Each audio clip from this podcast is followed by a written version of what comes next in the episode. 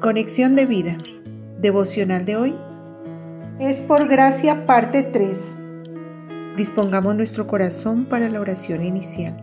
Dios poderoso, cuánto nos has amado en Cristo. Es inexplicable y a la vez comprometedor, pues diste a tu Hijo por mí, para adoptarme como tu Hijo. Por eso, ahora es así como debo vivir, no como un esclavo del pecado reinando en el mundo, sino como un hijo del reino de los cielos. Por lo que te pido, Padre, que tu gracia que sobreabundó no me sea excusa para pecar, sino el poder para llevar una vida santa que te agrade y que te glorifique. En Cristo Jesús. Amén. Ahora leamos la palabra de Dios.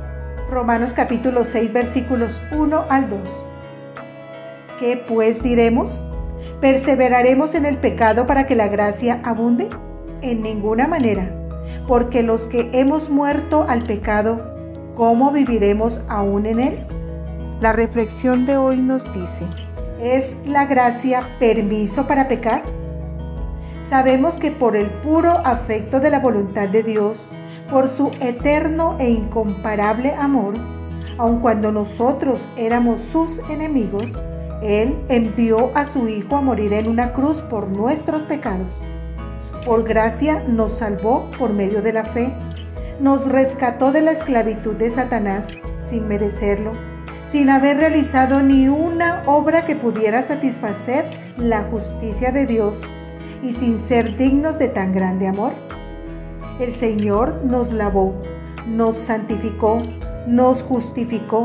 Su gracia sobreabundó nosotros lo único que hicimos fue creer que su Hijo murió en la cruz, llevando en su cuerpo todos nuestros pecados. Primera de Pedro 2, 24.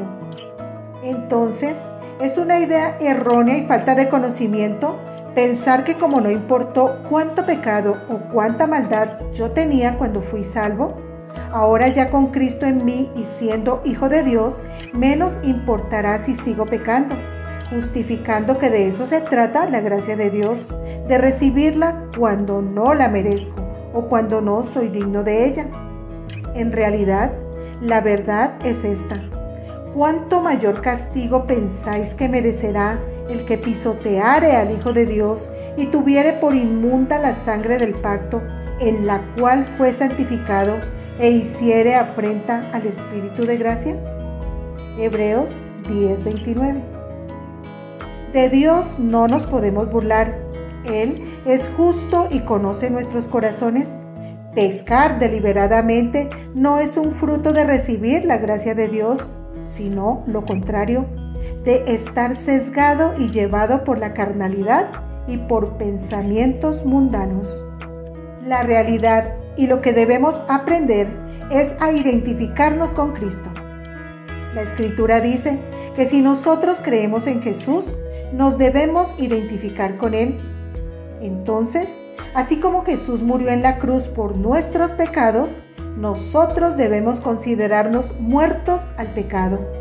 Y así como Él resucitó para la gloria de Dios, nosotros también resucitamos para vivir en vida nueva, que le agrade y que sea para su gloria.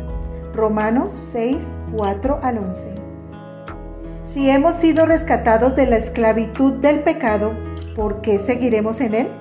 Ya somos libres para vivir para Dios en una vida santa, guiada por el Espíritu Santo y no por las obras de la carne.